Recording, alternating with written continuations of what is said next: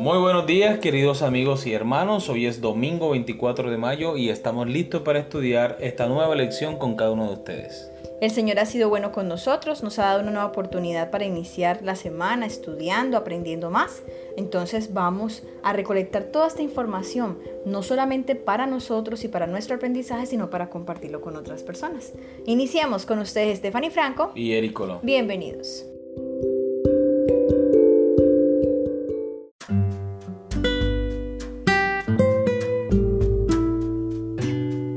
Una tierra plana el título de la lección para el día de hoy. Comúnmente se cree que en el mundo antiguo muchos pensaban que la Tierra era plana. Sin embargo, por distintas razones, la mayoría entendía que la Tierra era redonda. No obstante, incluso hasta el día de hoy, algunos afirman que la Biblia misma enseña que la Tierra es plana.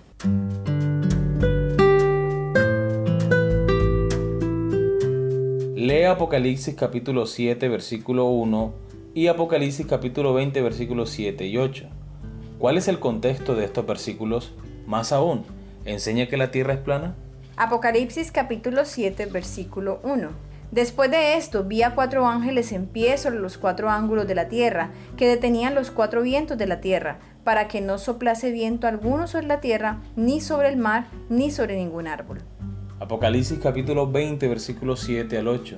Cuando los mil años se cumplan, Satanás será suelto de su prisión y saldrá a engañar a las naciones que están en los cuatro ángulos de la tierra, a God y a Magod, a fin de reunirlos para la batalla, el número de los cuales es como la arena del mar. Muy bien, recordemos la pregunta. ¿Cuál es el contexto de estos versículos? Más aún, ¿enseñan que la tierra es plana?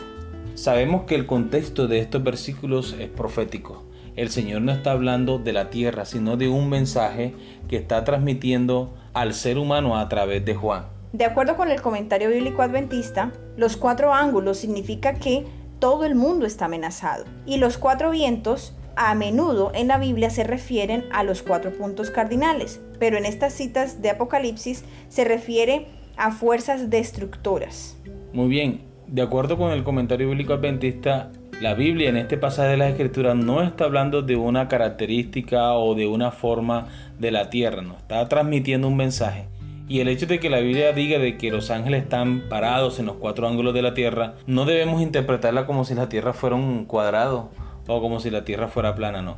De hecho, la Biblia menciona en Isaías 40, 22, Él está sentado sobre el círculo de la tierra, cuyos moradores son como langostas él extiende los cielos como una cortina, los despliega como una tienda para morar.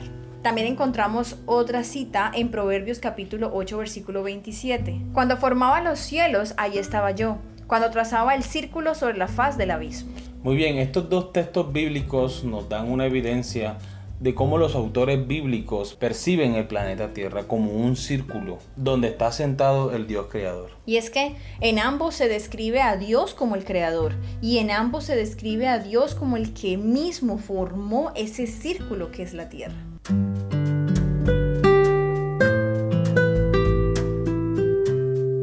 Juan, el autor de estos versículos, escribió una profecía de los últimos tiempos que describe a los cuatro ángeles del cielo en pie sobre los cuatro ángulos de la tierra, que detenían los cuatro vientos, de acuerdo a Apocalipsis capítulo 7, versículo 1.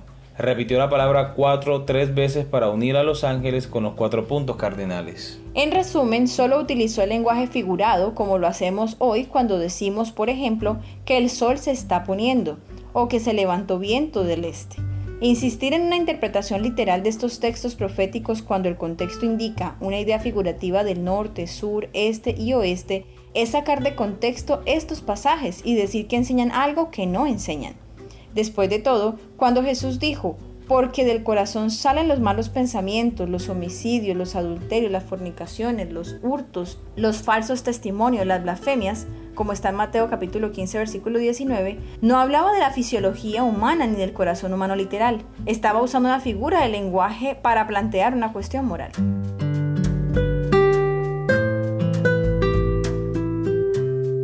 Muy bien, vamos a la segunda pregunta de la lección.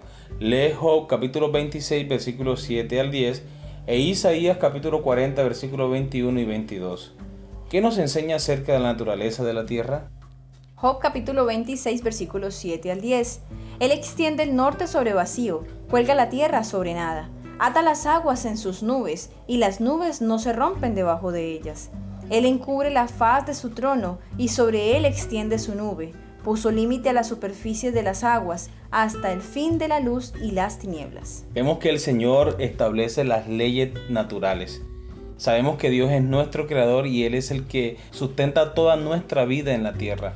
No sabemos con exactitud cómo es que Dios hace que nuestro planeta flote sobre la nada. Sabemos que existe la ley de gravedad y sabemos que nuestro planeta y el sistema solar sigue la ruta trazada de Dios en el espacio. Y aquí vemos el gran poder de Dios sosteniendo la vida del ser humano en el planeta y en el universo.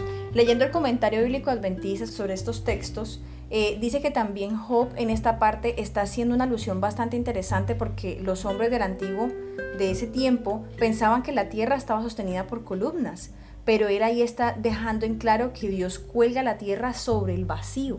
Además de eso también habla de las nubes y dice que en las nubes las compara con los cántaros. Dice que en esos tiempos de antes los cántaros se rompían por el peso del agua, pero aquí Job está mostrando el poder de Dios de almacenar agua en las nubes y no se rompen.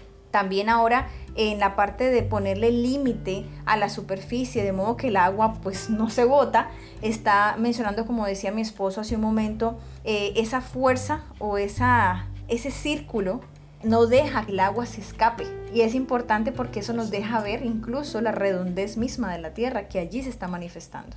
Y hablando de la redondez de la tierra, vamos a leer Isaías capítulo 40, versículo 21 al 22. ¿No sabéis? ¿No habéis oído? ¿Nunca os lo han dicho desde el principio? ¿No habéis sido enseñados desde que la tierra se fundó? Él está sentado sobre el círculo de la tierra, cuyos moradores son como langosta. Él extiende los cielos como una cortina, los despliega como una tienda para morar. Súper claro, simplemente está sentado sobre el círculo de la tierra, que es el, el poder y el control que Dios tiene, Dios mismo sobre su creación, sobre la tierra que Él creó.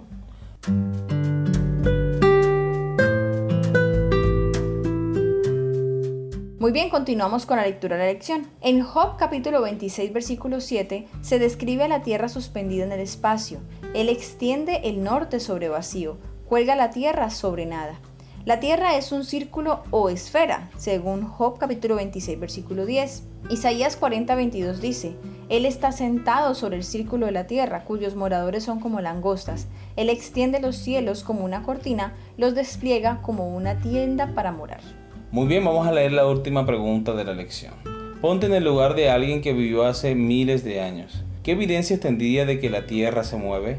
¿O te resultaría más convincente las evidencias de que está quieta? ¿Qué evidencia encontrarías de que es plana o redonda? Pues a simple vista sería más convincente creer que la Tierra está quieta. Podemos percibir el movimiento de los astros, pero no podemos percibir el movimiento de nuestro planeta, a menos que utilicemos un experimento como el de Foucault para demostrar que la Tierra sí tiene un movimiento.